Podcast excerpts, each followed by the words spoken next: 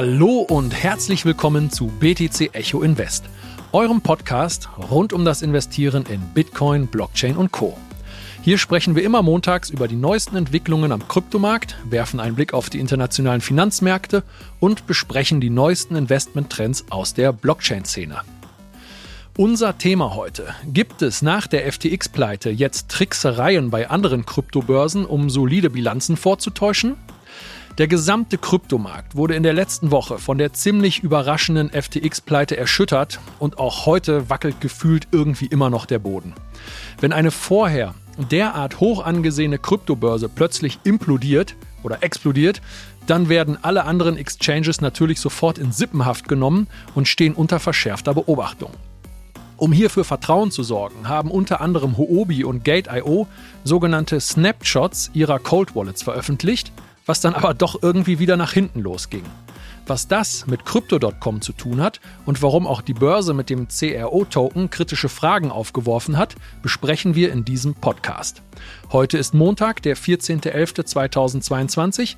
Mein Name ist Peter Büscher und bei mir ist BTC Echo Marktexperte Stefan Lübeck. Stefan, alter Chartflüsterer, wie ist die Lage in Berlin? Hi Peter, also das war wirklich eine Woche, du, ich sag nur, also hab selten sowas erlebt und ich bin schon ein paar Jahre am Markt, also da wirklich stark an einem die Ohren. Achtung, dieser Podcast stellt keine Anlageberatung dar.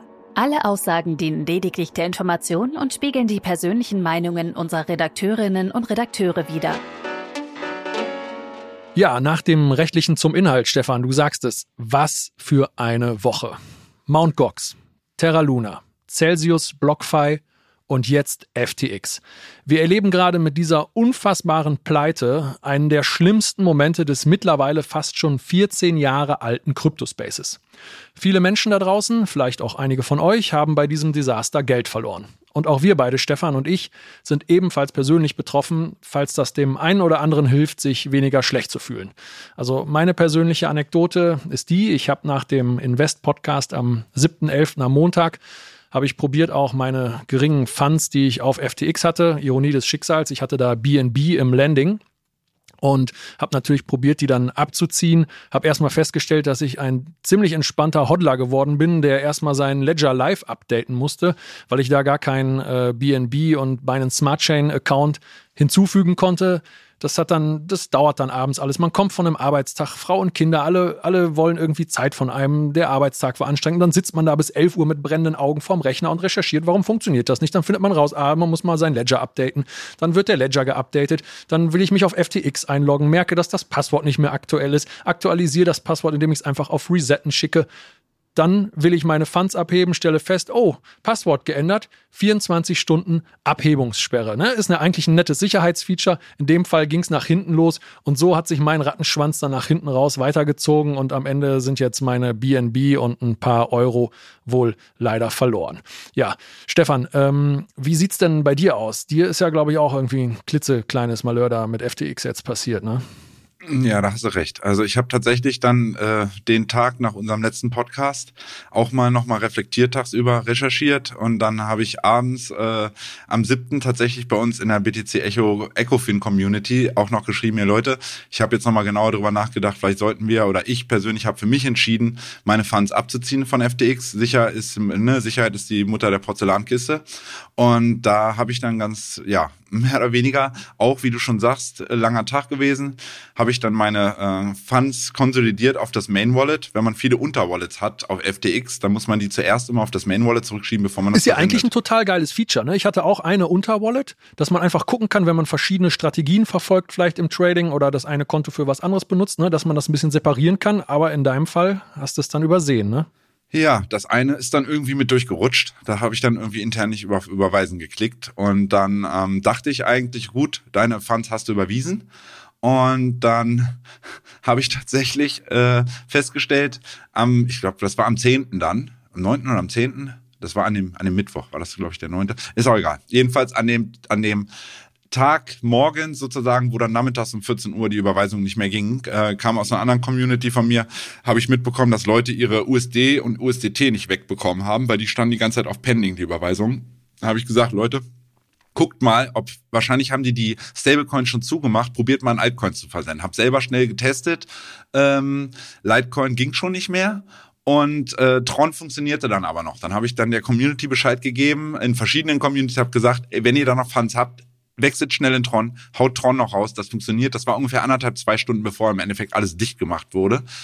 Gut, abends hatte ich dann mal ein bisschen sozusagen die Ruhe, nachdem ich auch viele Fragen hatte und viele Leute irgendwie auch selber in Panik geraten sind, ähm, teilweise auch dann sich bedankt haben, dass sie gesagt haben, gut, danke, ich habe meine Funds wegbekommen. Aber gucke ich abends in meine sozusagen Empfangswallet und denke, irgendwas stimmt nicht. Irgendwie ist da eine Diskrepanz von ein paar Euros, also ein paar mehr Euros beziehungsweise Dollar und dachte mir, okay, was ist denn da los? Hab mich wieder eingeloggt und stell fest, scheiße, das eine Unterwallet äh, ist hängen geblieben, hängt da noch. Und dann habe ich ähm, selber natürlich probiert, den gleich wieder zu machen mit dem Tron und dann hing auf einmal die Tron-Position im Pending und ich bekam sie nicht mehr weg. Also insofern ähm, fühlt euch nicht alleingelassen, das kann jedem passieren. Ich hoffe, Leute konnten zumindest davon profitieren, dass ich im Telegram-Channel das noch rechtzeitig angekündigt hatte und in verschiedenen Kanälen, so dass einfach zumindest maximal die Leute noch irgendwelche Funds gesichert haben.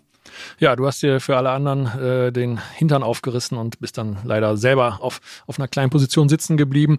Was ich noch gemacht habe, ich habe Screenshots gemacht von allen Assets, die ich da hatte, als die Abhebungen nicht mehr gingen. Ich habe alle CSV-Dateien runtergeladen für die Steuer. Das kann man ja dann hoffentlich als Verlust ansetzen. Und am Ende, ähm, denke ich, macht es auch Sinn, da eine Anzeige zu stellen. Und der Kommissar Huber oder Schulze Meier Müller aus Köln, der fliegt dann auf die Bahamas und holt uns allen das Geld zurück. Nein, das wird wahrscheinlich nicht passieren. Und wenn es jemanden von euch da draußen auch erwischt hat und ihr Assets auf FTX verloren habt und ihr darüber sprechen möchtet, gerne auch anonym, dann könnt ihr uns gerne eine E-Mail schreiben und zwar an redaktion.btc-echo.de. So, jetzt nach dem persönlichen Exkurs, aber endlich zum Marktupdate. Stefan, wie ist denn die Lage nach diesem Kryptobeben? Ja, also erstmal festzuhalten, das hat, glaube ich, jeder am Chart gesehen, Bitcoin neues Jahrestief bei 15.500. Ähm, bei, bei Coinbase waren es 15.512, den Chart, den ich häufig benutze. Ähm, ist erstmal festzuhalten, der tiefste Kurs seit November, Dezember 2020, also ungefähr Pi mal Daumen zwei Jahre. Und auch die Gesamtmarktkapitalisierung hat ein neues Jahrestief erreicht bei 736 Milliarden aber immerhin positiverweise, weil die Altcoins relativ gut performen teilweise, konnte sich ähm, das Gesamtmarket Cap vom Markt zumindest mal eine Ecke erholen. 9% ging es wieder hoch. Auf aktuell stehen wir rund bei 800 äh, Milliarden. Also immerhin haben wir da das äh, Jahrestief aus dem Juni zumindest wieder erklommen und leicht zurückerobern können. Das ist immer so ein kleines positives Indiz. Und man sieht tatsächlich, äh, man muss den Markt mittlerweile differenzierter betrachten. So Bitcoin ist die eine Sache. Wenn man aber auf die Alts schaut, sieht man, Ethereum von eben gerade. Ethereum 43 Prozent oberhalb seines Jahrestiefs. Ähm, Binance Coin BNB 56 Prozent über dem Jahrestief. Ja, deshalb tut es mir auch so weh, dass der verloren wurde. Das ist so ärgerlich. Ich habe ähm, ja, ich fand, es ist halt ein starkes Asset im Crypto-Space, deshalb habe ich darin investiert. Und als im Juni, Juli, als der Markt so nach unten abgerauscht ist, habe ich mir gedacht, komm, eröffne eine kleine BNB-Position, habe dann festgestellt auf FTX, hey, noch 40 Prozent im Landing. Das lohnt sich ja sogar. Ne, normalerweise gibt es ja eigentlich gar keinen Grund, irgendwelche Coins oder Token auf einer Exchange zu lassen, aber für die 40 Prozent habe ich mir gedacht, komm, ist jetzt auch nicht deine allergrößte Position, mach das einfach mal. Ja, und die hat sich jetzt in den letzten fünf Monaten, habe ich da locker 100 Prozent gemacht durch eben die Kursgewinne und das Landing. Und umso ärgerlicher ist es einfach, dass das jetzt irgendwie höchstwahrscheinlich alles futsch ist. Aber Entschuldigung, Stefan, ich bin dir da gerade reingegrätscht. Du, völlig legitim. Ähm, und bei 100 Prozent kann ich auch nachverstehen, dass man sie, äh, nachvollziehen, dass man sich einfach ärgert. Jedenfalls, ähm, also man sieht, wenn man so die Liste der Altcoins durchgeht, ihr habt es ja mitbekommen in den letzten Monaten, Polygon, ähm, kurze Matic, ähm, hat unglaublich stark performt, hatten wir auch Kursanalysen mehrfach, wo ich immer gesagt habe, Polygon ist ein Ding, da läuft was, die machen viel richtig, die hatten diese Disney-Partnerschaft, hatten wir auch in, unlängst schon mal besprochen gehabt und die sind tatsächlich 100 aktuell, trotz des Dämpfers, den die jetzt ja selber natürlich in den letzten Tagen erlebt haben, 194 Prozent über Jahrestief. Also man kann sehr wohl auch in einem Bärenmarkt, im Kryptomarkt dennoch, wenn man selektiv arbeitet, sich richtige Coins raussucht, dann charttechnisch analysiert, kann man auch dort noch gute Treffer landen. Aber generell muss man natürlich sagen, Anleger sind verunsichert und das auch berechtigterweise. Also ähm, durch die Bank, wenn ich so querlese, im Grunde genommen immer auch die Fragen, auch ich kriege auch unglaublich viele private Fragen, wo Leute jetzt sagen, was soll ich machen, wie, was, wo.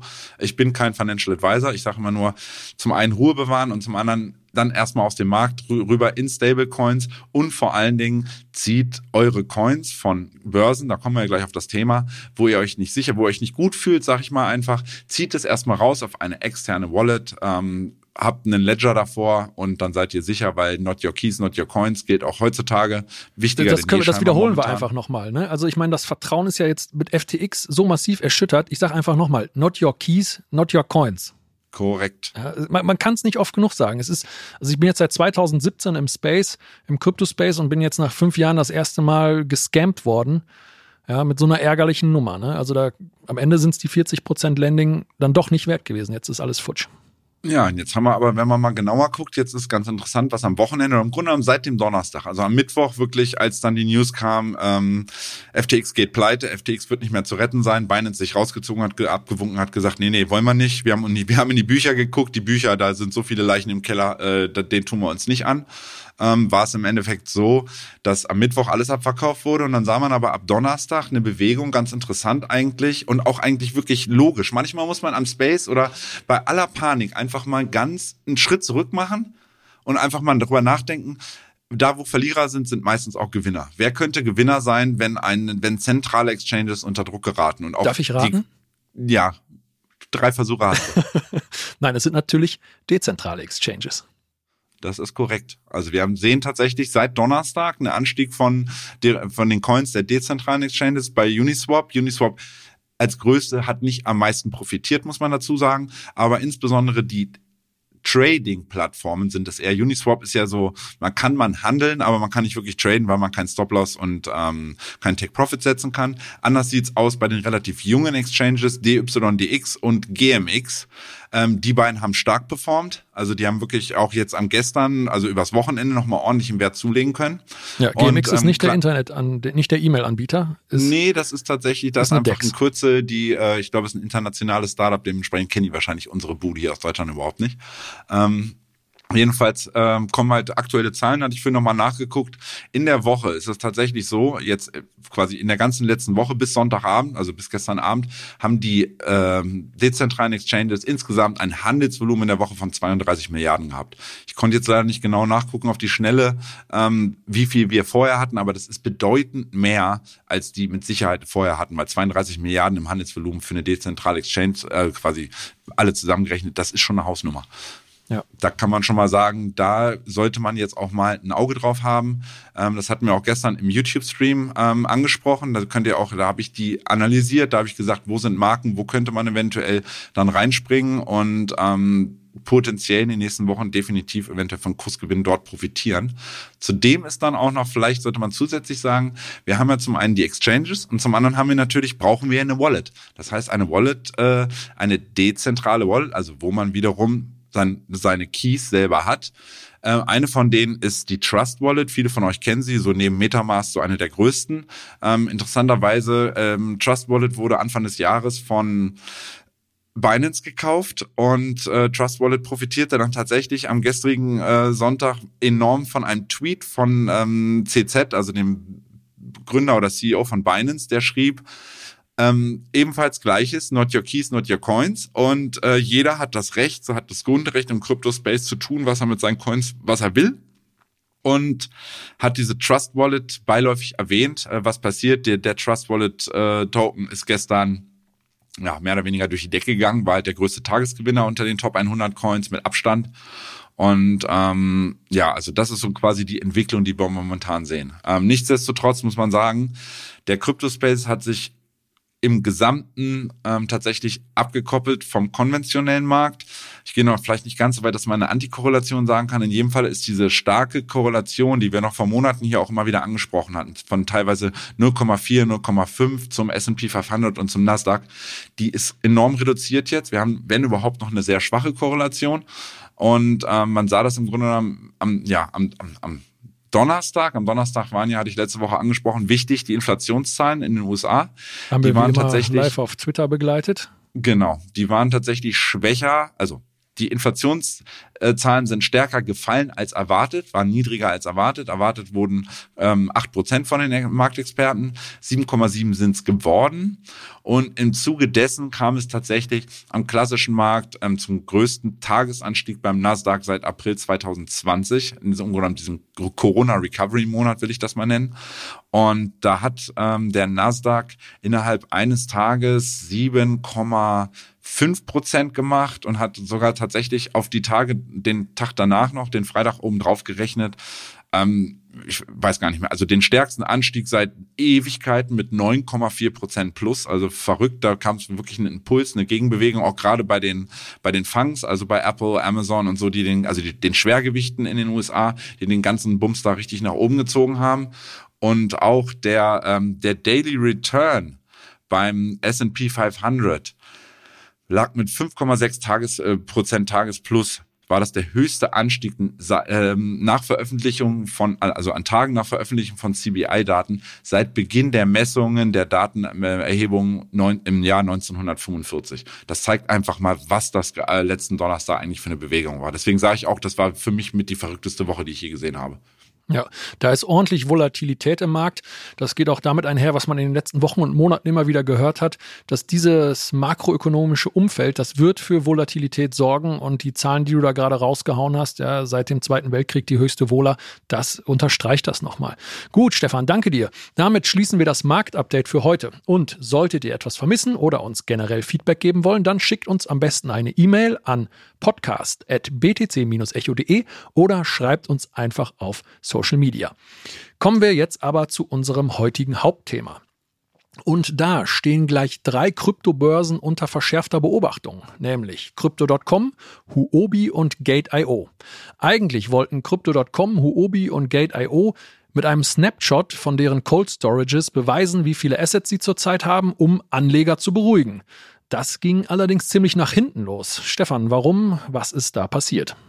Ja, also Anstoß war es tatsächlich äh, eine Überweisung, die schon ein bisschen zurückliegt. Das war eine Überweisung von Crypto.com am 21. Oktober, die versehentlich, so hat es der CEO heute in einer AMA auf ähm, YouTube heute in den frühen Morgenstunden nochmal äh, bestätigt, ähm, ein, ähm, ja, ein tatsächlich 320.000 Ethereum mit einem Gegenwert von ungefähr zu dem Zeitpunkt 400 Millionen US-Dollar an Gate.io versendet, was eigentlich nur eine interne Überweisung sein wollte. Also die das muss man sich mal reinziehen. Das muss man sich mal reinziehen. 400 Millionen US-Dollar. Also ich glaube, das war der, das ist der aktuelle Wert, den, den wir heute haben, nicht am 21. Oktober, aber heute stand 400 Millionen US-Dollar werden da versehentlich versendet. Da kann man doch nur die Hände überm Kopf zusammenschlagen. Was, was ist denn da los?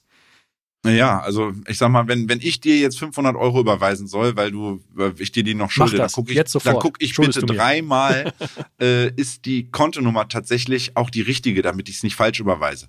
Und ich frage mich, welcher Mitarbeiter das war, was die da für ein internes Controlling haben, dass es möglich ist, dass da 400 Millionen falsch überwiesen werden. Also dass da nicht mindestens ein paar Köpfe rollen und jemand äh, entlassen wird. Das wahrscheinlich passiert das im Hintergrund. Wir ja. wissen das nur einfach nicht.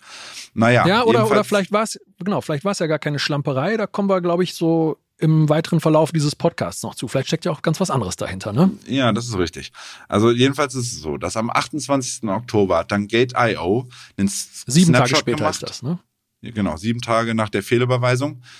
Und darin die versehentlich gesendeten Ether von Crypto.com mit aufgeführt. Ähm, Gate.io behauptet zwar jetzt, dass der Snapshot bereits am 19. Oktober gemacht worden wäre, also zwei Tage vor der versehentlichen Empfang dieser 320.000 Ethereums.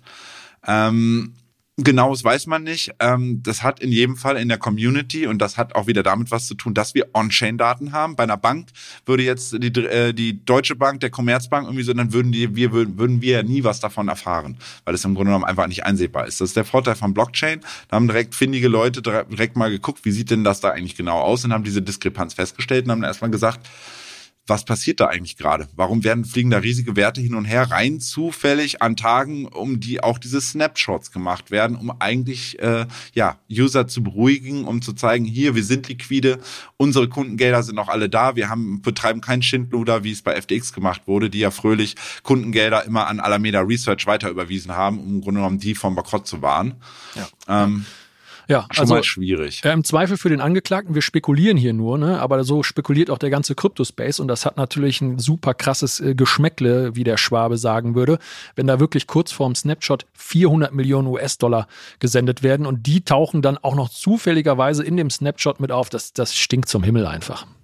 Und ähm, ja, auf Ho du meintest schon gerade, wer ist der Dritte da in der Reihe? Das ist tatsächlich Huobi, eine, eine weitere große äh, asiatische Börse, wo auch unlängst die ja verkauft wurde an einen Hedgefonds ähm, aus Hongkong war es und an der auch 25 Prozent unser beliebter und immer wieder auftauchender äh, Evergreen ähm, Justin Sun aufgetaucht ist, der wohl jetzt 25 Prozent an der Huobi-Börse hält und auch zusätzlich als externer Berater da tätig ist.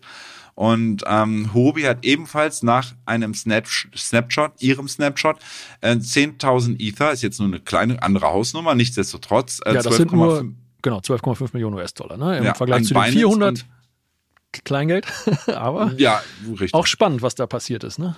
Genau. Und die haben halt kurz nach dem Snapshot äh, 10.000 Ether an Binance und OKX, eine weitere asiatische Börse, ähm, überwiesen. Und ähm, interessanterweise, wenn man jetzt äh, die Huobi ETH-Wert ähm, sozusagen anguckt, die Balance von denen sind nach dem Snapshot auf so eine wundersame Weise statt 14.858 äh, Ethereum, die zum Zeitpunkt des Snapshots noch da waren, ist dieser ähm, der Anteil in der Wallet jetzt auf 2.463 äh, Ethereums gefallen sein. Stinkt natürlich auch. Das, das äh, wirkt komisch. In heutiger Zeit, wir schauen genau nach und genau. ähm, das Traurige ist, sie wollen eigentlich Vertrauen schaffen und sie machen das Gegenteil. Also, und wenn man jetzt Hobi, die haben jetzt mittlerweile darauf reagiert. Hobi hat gesagt, mittlerweile hat sich geäußert und bezeichnet die Transfers als tägliche Routineüberweisungen und dass alle User-Einlagen zu 100% sicher sein, waren sie ja, das hat ja Sam Bankman-Fried letzte Woche auch noch gesagt. Everything und, is ähm, fine und weder Ein- noch Auszahlungen in irgendeiner Weise wären limitiert auf Huobi. Ja, ich habe mir gerade den, den Twitter, den Tweet habe ich mir angeguckt. Äh, das ist im Prinzip die Übersetzung von dem, was du da gerade äh, vorgelesen hast, aber das, das klingt für mich nach Wischiwaschi. Ja, das, das sagen die alle. Also das, das finde ich kräftig, das überhaupt nicht. Tägliche Routineüberweisung, was zur Hölle soll das sein? Das ist alles und nichts, ja. Ja, jedenfalls hat Huobi natürlich jetzt angekündigt, im, im Zuge dessen, dass sie jetzt gesagt haben, ihre Hot- und Cold-Wallet-Bestellungen regelmäßig offen zu legen, um dem zu entgegnen. Da wird man dann sehen. Also sprich, die Community wird definitiv da jetzt ein Auge drauf haben. Und da haben wir ja auch genug, gibt's ja genug Blockchain-Experten, die wirklich genau wissen, wie man sowas zu lesen hat und so eine Überweisung genau dann auch nachverfolgen und tracen können. Da wird's, es bleibt auf jeden Fall spannend, sag ich mal.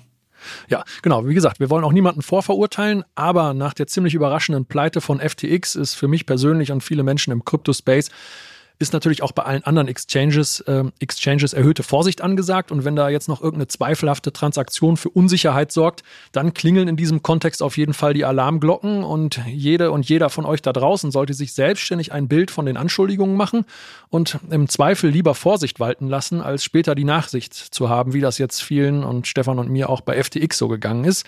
Äh, es gibt nämlich, wie wir gerade schon sagten, keinen Grund, Coins und Token, die nicht irgendwie gestaked oder gelendet werden, sondern einfach nur gehoddelt werden, es gibt keinen Grund, diese Coins und Token nicht auf eine eigene Wallet zu ziehen.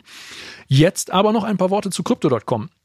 Die haben in dem oben beschriebenen Szenario zwar Geld verliehen und stehen damit eigentlich immerhin auf der Guthabenseite, aber einerseits stehen die dadurch natürlich im Fokus und da gibt es auch noch andere Vorwürfe rund um Crypto.com. Ne?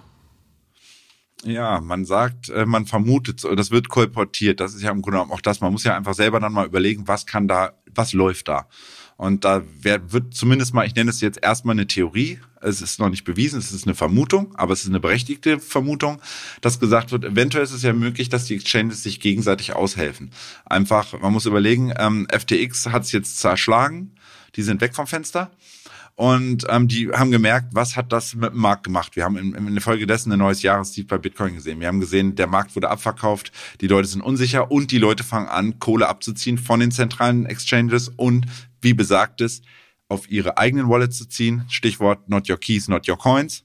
Und äh, die sehen natürlich momentan, oh, die, die, die ja, Kunden fliehen mit ihren Geldern von ihren Börsen. Das ist natürlich nie gut für eine Börse. Und ähm, ja, im Endeffekt, um diese harte Phase der Auditierung zu überstehen, könnte man natürlich jetzt mal einfach vermuten, dass eventuell sich sozusagen der Space untereinander ein wenig Selbsthilft, um einfach möglicherweise strauchende Börsen zu unterstützen. Ähm, denn wenn eine fällt, fallen eventuell andere. Das ist ein Lauffeuer und das kann dann ganz schnell zu einem, ja, man sagt in Deutschland immer Bankrun oder in diesem Fall ist es ein Crypto-Exchange-Run ähm, ausarten schlimmstenfalls. Und das wäre natürlich äh, vermutlich der Tod für viele Exchanges und das würde dann ja die, die, die, das Vertrauen, was ohnehin schon zerschlagen ist, meiner Meinung nach dann noch deutlich weiter ähm, reduzieren und das, also man muss dann einfach mal weiterdenken. Ich will nicht so weit gehen, es ist, aber das ist einfach, meine Erfahrung ist, dass ähm, auch aus dem klassischen Markt, und das wissen wir ja auch selber, ähm, wir haben ja bei je, auch bei Fiat-Geld ist es immer so, dass man das Vertrauen in eine Währung hat und oder in eine Bank damals. Damals wurde ja auch schon mal aufgerufen in der Finanzkrise damals, ähm, holt bitte alle euer Geld von der Deutschen Bank runter und so. Ähm, würden das tatsächlich alle Deutschen gleichzeitig machen, wären da nicht genug Funds. Das wissen wir auch, weil die natürlich unsere Gelder logischerweise auch reinvestieren, weil eine Bank muss auch überleben, was auch völlig okay ist. Ähm, nichtsdestotrotz kann dieses dann zum Lauffeuer führen und ähm, wenn es dann eine nach der anderen Crypto-Exchange mehr oder weniger zerhackt, dann ähm, weiß ich nicht, wo dann der Preis von Bitcoin stehen würde und dann weiß ich nicht, wo Ethereum stehen würde und wie der ganze Markt dann überhaupt, dann wäre das Vertrauen vermutlich über Jahre hinweg, was vermutlich jetzt eh schon te die Tendenz dahin geht, dann erstmal zerstört. Ne? Absolut, Stefan. Ja, danke dir für diese Einschätzung. Und äh, auch unabhängig von den vermuteten Mauscheleien unter den Börsen stehen jetzt nach der FTX-Pleite natürlich viele Exchanges unter Generalverdacht, nicht mehr solvent zu sein. Und dieser Verdacht, der erstreckt sich auch auf Crypto.com. Deren eigener Token, CRO, CRO, Kronos, der steht aktuell 93 Prozent unterm All-Time-High. Und bei denen sorgen auch 20 Prozent Ship-Token in der Reserve für kritische Fragen. Deshalb gab es heute am frühen Morgen auch ein AMA, ein Ask Me Anything mit dem Crypto.com CEO. Was gab es denn da Wissenswertes zu hören? Ja, der CEO ähm, von Crypto.com hat äh, darauf, also sah sich genötigt, Stellung zu beziehen. Und im Prinzip hat er gesagt, dass alles safe ist, wie immer. Also alles safe ist bei Crypto.com.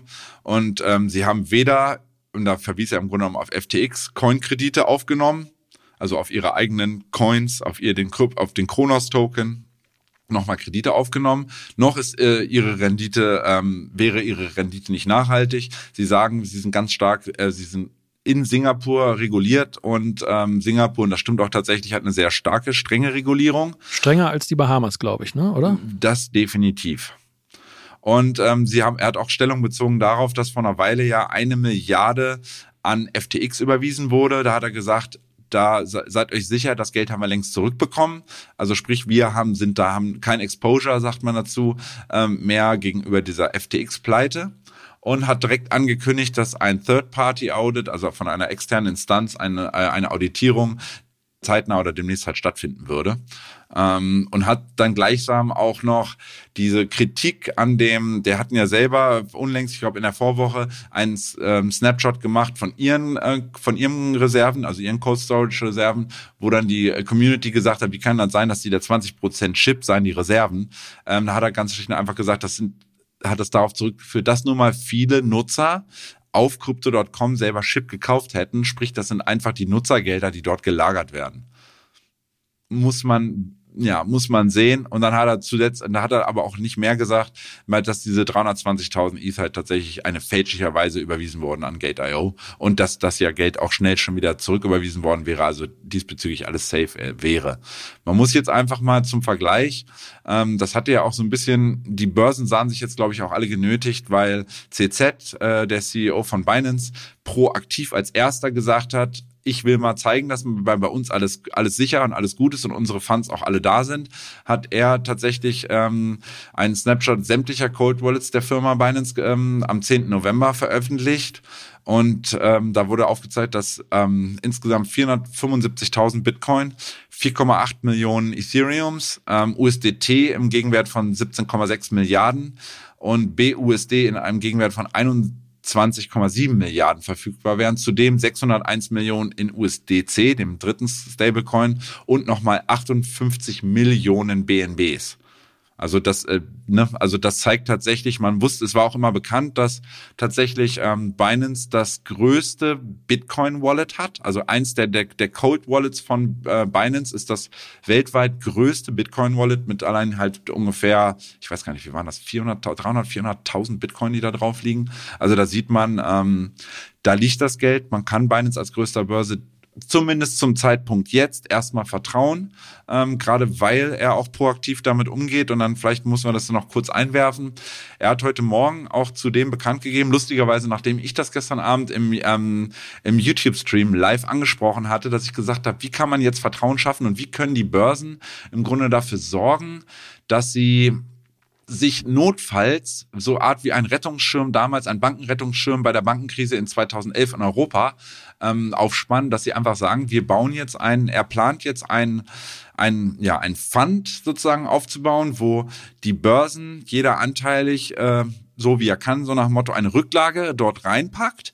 Schlicht und einfach, dass wenn Kon äh, Kollegen, also Partner, also andere Börsen im Space mal Probleme bekommen, dass man denen dort aushelfen kann, dass genau dieses Lauffeuer halt nicht passiert, sondern im Grunde genommen wie haben wir haben wir eine Börse, die ja, sagen wir das Griechenland der Börsen, das nächste, dass man dort im Notfall dann aushilft, bevor dann im Grunde genommen so ein, so ein Zusammenbruch von der nächsten Börse dann dazu führt, dass die dann alle nach und nach umfallen. Ne?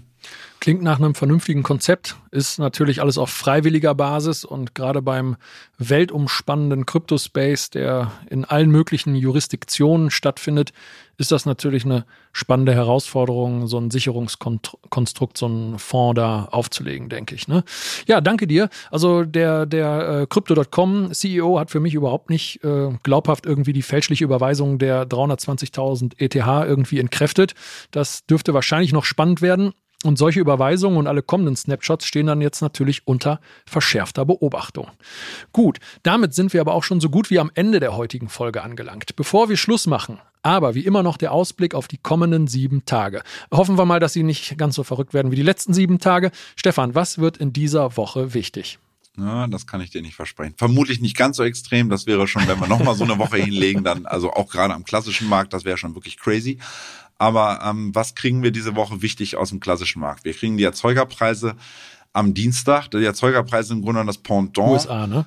In den USA, genau, das Pendant zu den ähm, Verbraucherpreisen, die wir letzten Donnerstag gesehen haben, die eigentlich zu diesem enormen Anstieg dann erst geführt haben. Ausgegangen wird hier von einem Anstieg von 0,4 auf 0,5 Prozent. Das ist jetzt im Monatsvergleich. Also man vergleicht, was war letzten Monat, wie stark war der Anstieg letzten Monat und wie, wie, wie, wie stark könnte er diesen Monat sein. Also es ist mit einer, die rechnen oder die Experten rechnen mit einem leichten Anstieg von 0,4 auf 0,5 Prozent.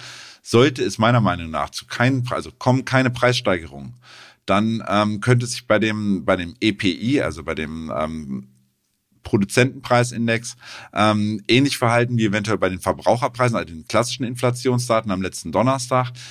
Wenn die rückläufig sind und wieder erwarten, statt äh, nicht steigen um 0,1 Prozent, sondern gleich oder optimalerweise sogar statt 0,4 auf einmal 0,3 Prozent ausweisen würden, ähm, dürfte das meiner Meinung nach den Kursanstieg an den Aktienmärkten weiter befeuern und den Dollarwert dementsprechend so wie in der Vorwoche dann weiter in den Süden drücken.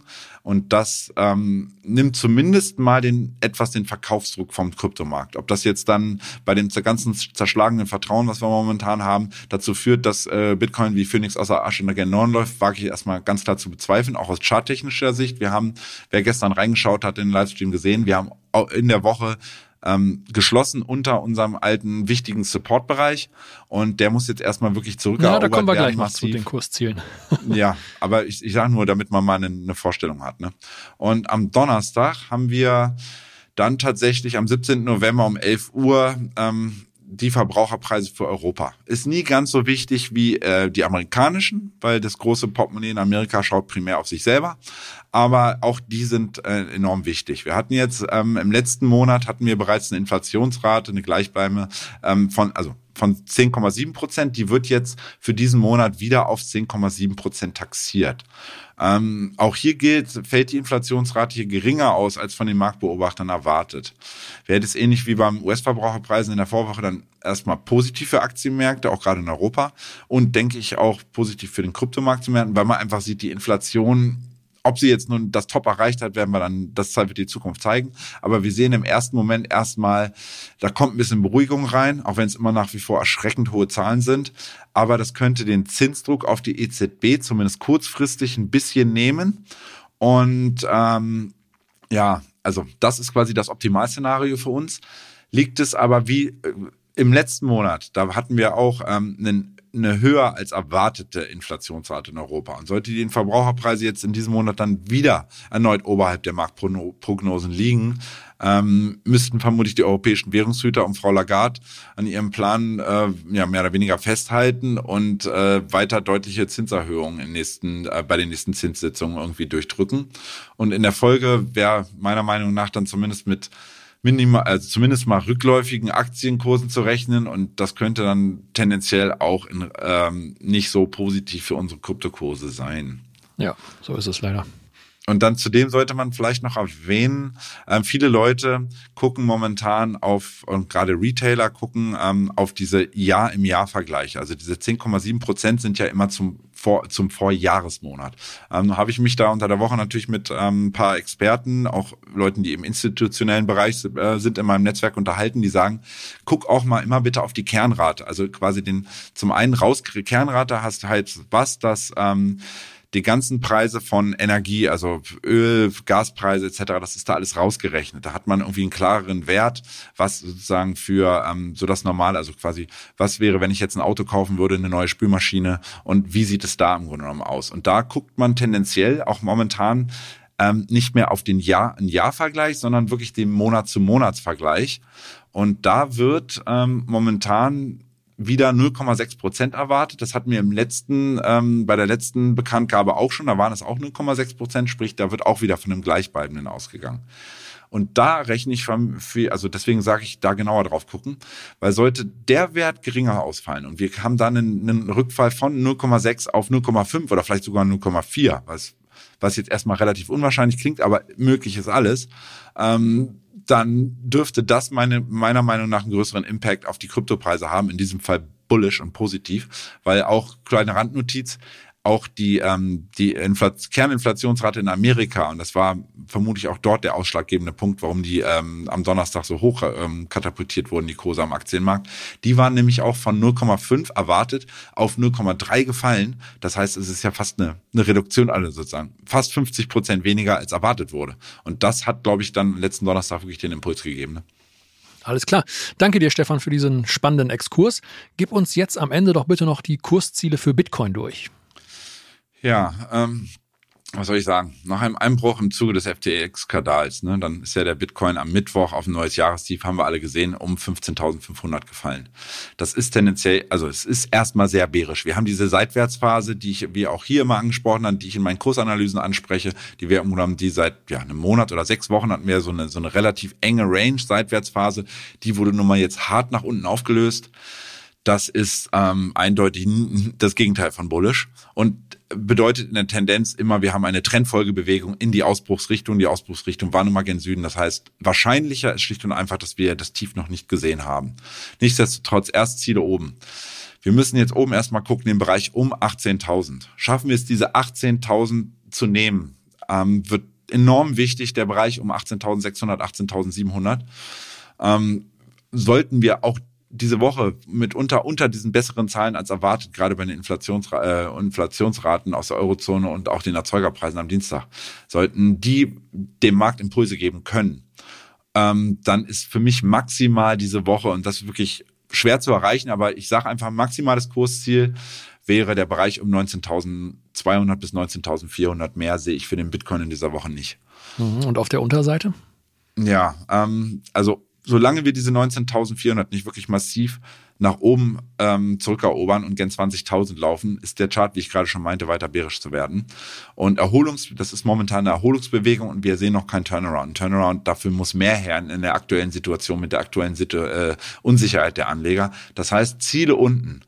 Bruch dieser äh, 15.500er Bereich, sprich des Jahrestiefs, würde automatisch aktivieren die Kursziele 14.800 Drunter 14.800 hält nicht. Das ist, im, äh, das ist ein horizontaler Support aus ähm, 2000, lass mich lügen, 2021 meiner Meinung nach. Und ähm, sollte dieser Bereich dann im Endeffekt auch fallen, sehen wir schnell 14.300. Maximales Kursziel auf der Unterseite diese Woche 13.850. Hoffen tun wir es nicht, aber man muss es auf dem Schirm haben. Auf jeden Fall. Für alle, die investiert sind, natürlich sehr unschöne Zahlen. Wer noch ein paar Euros oder Dollars oder Stablecoins auf der Seite hat, freut sich vielleicht über die Gelegenheit, da noch günstig nachkaufen zu können. Ja, vielen Dank dir, Stefan. Übrigens, die bullischen und bärischen Kursziele für die Top 5 Kryptowährungen nach Marktkapitalisierung bekommt ihr jeden Tag in unserem Daily Newsletter. Schaut einfach mal auf btc-echo.de slash Newsletter vorbei Meldet euch an und schon bleibt ihr auf dem Laufenden. Ja, das war es dann auch schon wieder für diese Woche. Wir bedanken uns bei euch fürs Zuhören und wenn euch diese Folge gefallen hat, lasst uns gerne eine positive Bewertung da. Wir wünschen euch einen guten Start in die Woche und bis zum nächsten Mal. Ja, das wünsche ich euch auch eine erfolgreiche Woche und lasst euch nicht verrückt machen.